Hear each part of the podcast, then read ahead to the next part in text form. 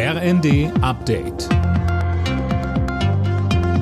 Stündlich neu. Auf den Punkt informiert. Ich bin Fabian Hoffmann. Guten Morgen. Der Lehrkräftemangel an deutschen Grundschulen wird einer Analyse der Bertelsmann Stiftung zufolge schon bald der Vergangenheit angehören.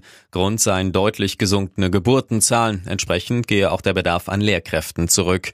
Die Bertelsmann-Experten nannten das Ergebnis einen Lichtblick für das Bildungssystem. So würde die Politik mehr Spielraum bekommen, um die Qualität an den Schulen zu verbessern.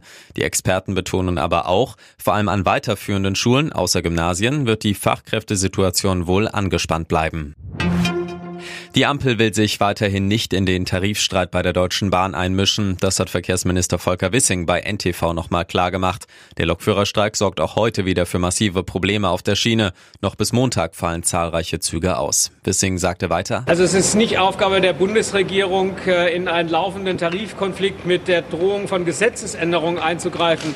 Aber es ist Aufgabe der Tarifparteien zu verhandeln und verantwortungsvoll ihre Rechte wahrzunehmen und nicht destruktiv zu streiken ohne zu sprechen. Das ist der Punkt.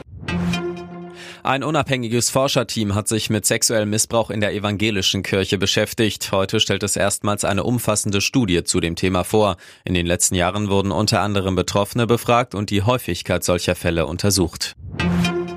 Die in den USA stillgelegten Pannenflieger vom Typ Boeing 737 MAX 9 dürfen wohl bald wieder abheben. Die US-Luftfahrtbehörde sieht nach einer Prüfung keine Probleme mehr. Anfang des Monats war bei einer Maschine der Alaska Airlines im Flug ein Teil der Kabinenwand herausgebrochen.